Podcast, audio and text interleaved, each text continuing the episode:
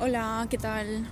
Em, sí, estoy grabando un podcast de nuevo, un, ep- un episodio de nuevo en la calle. Le he pillado el gusto, la verdad. No sé. Es que también cuando voy andando, como que me inspiro más. Entonces, claro, se me ocurrió ahora una pedazo de idea. En verdad no es una pedazo de idea, es una idea pequeñita, pero.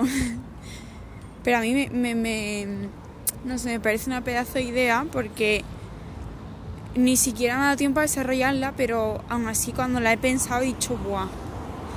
Me parece súper fuerte que me pase esto, la verdad. Quiero hablar de cómo a veces echamos de menos estar mal.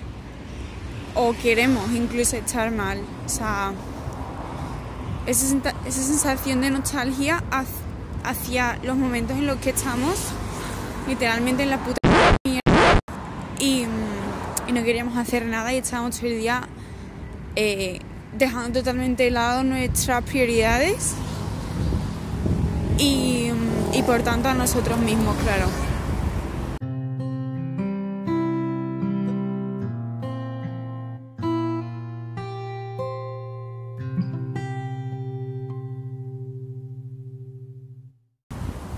Es que estaba, bueno, estoy de camino a la facultad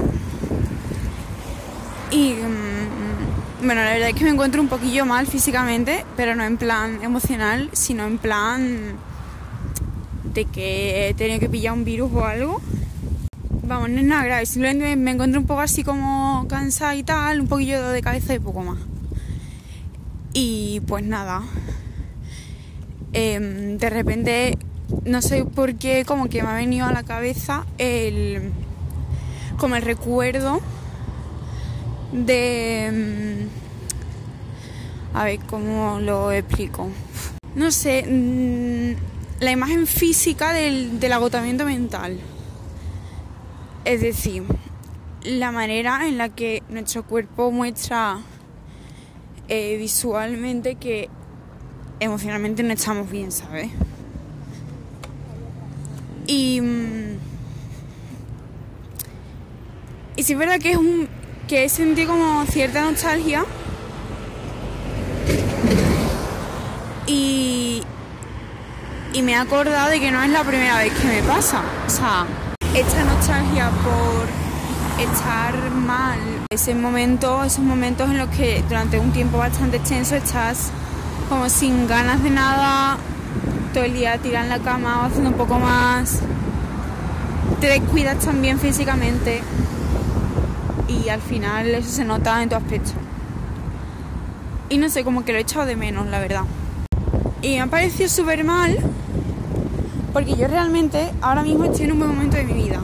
O sea, estoy en Valencia estudiando totalmente por mi cuenta el último año de la carrera, viviendo por mi cuenta con unos compañeros de piso que la verdad es que no, más agradables no pueden ser. O sea, tengo mucha suerte con eso. En general estoy contenta. Y me ha parecido súper autosabo- autosaboteador. No sé si esa palabra realmente existe en esa conjugación, pero bueno. Em, el- en este momento de mi vida en el que realmente estoy bien, además tengo una pareja que me hace súper feliz. Y sin embargo, estar bien es, es más difícil, supone un esfuerzo. Y mm, claro, supone un esfuerzo porque al final la manera en la que yo he conseguido que en este momento de mi vida yo esté bien es, en primer lugar, tomar decisiones. Y tomar decisiones es, duro, ¿vale? O sea, primero tienes que plantearte la decisión, luego tienes que tener la fuerza suficiente para decir, vale, voy a tomar la decisión, y luego tienes que elegir cuál de las opciones que esa decisión te propone vas a llevar a cabo. O sea, no, no es algo sencillo. Luego está, una vez que has tomado esas decisiones, el comprometerte con ellas. En mi caso, eh, he decidido venirme a Valencia y he decidido que cuando esté aquí en Valencia voy a estar centrada en lo que tengo que estar centrada, que es en mí misma y mis estudios. Y en encontrarme a mí misma, que era el principal motivo por el que yo me quería ir, ir de Sevilla. Quería vivir sola, bueno, sola. Quería vivir sin la dependencia parental o en mi caso materna solo Y sobre todo quería vivir lejos de, la gente que ya me conoce, porque yo quería saber cómo me comporto cuando no tengo la presión de que hay mi alrededor personas que de alguna manera tienen asumida una personalidad y por tanto esperan de mí cierto comportamiento. Y yo tengo, aunque lo intente o no lo intente, tengo una mínima presión sobre cómo debo comportarme por eso. Entonces yo quería saber quién soy. Quién soy sin tener esa presión porque a mi alrededor no hay nadie que ya me conozca y que eh, tenga que esperar nada de mí. O sea, ahora mismo las personas con las que, de las que estoy rodeada, la imagen que tienen de mí es un folio casi en blanco. O sea, lo único que tienen mi nombre y poco más, ¿sabes? Entonces, eso te genera una liberación que yo quería experimentarla y quería conocerme en, ese, en esa situación. Ahora estoy en el compromiso de mantener esa decisión y de cumplir con mis prioridades en cuanto a esa decisión. Por otro lado, por ejemplo, llevo ya tres meses yendo al gimnasio a entrenar, una rutina bastante intensa y cada vez le voy sumando intensidad porque tengo unos objetivos físicos y mentales y tengo que comprometerme con eso al final. Entonces, lo que yo quería decir es que todas estas decisiones que han hecho que mi vida en este punto sea buena, toda esta situación y tal, supone un esfuerzo diario. Supone eh, levantarme por la mañana como muy tarde a las 8 de la mañana, incluso los sábados y los domingos, y cumplir con mi rutina, con, mi, con mis cosas y con mi día a día. Sería súper fácil y requeriría literalmente cero esfuerzo dejar de ir al gimnasio.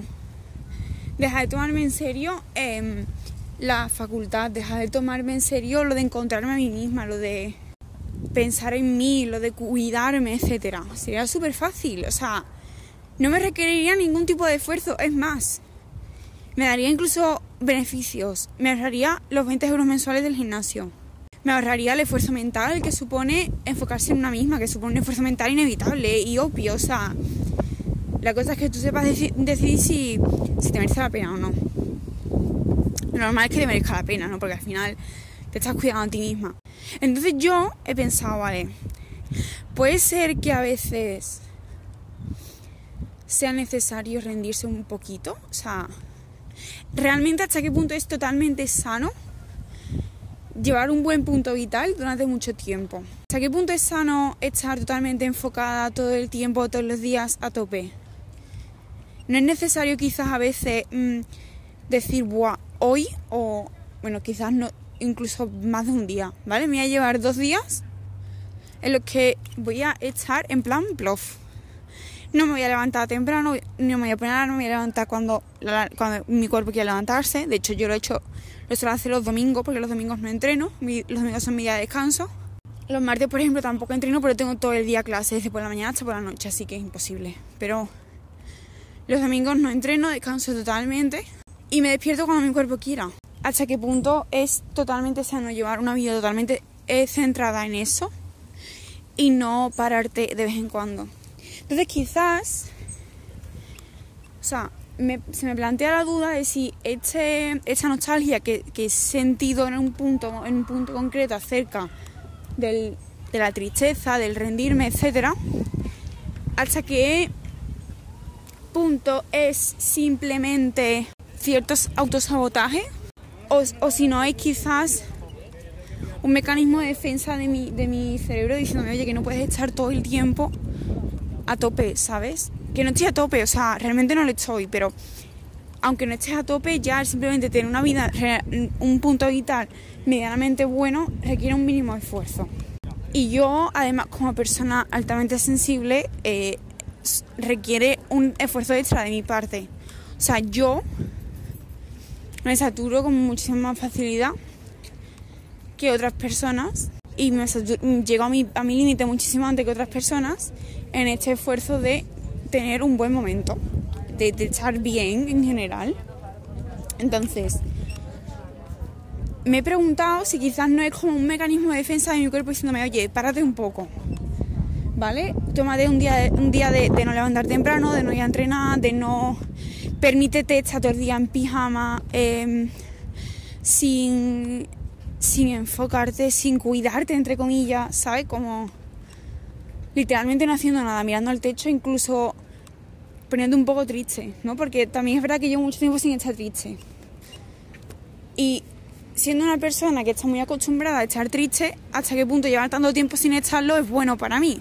No sé, la verdad es que no tengo respuesta a ninguna de estas preguntas, pero me ha parecido curioso y me apetecía como compartirlo aquí por si alguna de vosotras os habéis sentido igual, pero no habéis sabido identificar esas emociones, pues igual yo os ayudo. No os ayudo a encontrar las respuestas, pero sí os ayudo a encontrar las preguntas. Y nadie tiene las preguntas, entonces puedes empezar a buscar las respuestas. Y nada, no sé qué más decir, la verdad. Creo que voy a intentar seguir para adelante como lo estoy haciendo hasta ahora. Y si veo que necesito ponerme modo triste en algún momento, pues me voy a poner. O sea, no voy a, a privarme de eso, porque creo que también es necesario. Así que lo que sí hay que saber, creo que es súper importante, hay que saber cuándo ese modo triste tiene que pararse. No puede extenderse demasiado, porque entonces ya se convierte en una costumbre y es muy difícil salir de ahí y al final te descuidas completamente a ti misma. Voy a, a decir chao. No sé cuándo subir este episodio porque justamente ayer grabé un episodio con Álvaro. Pero bueno,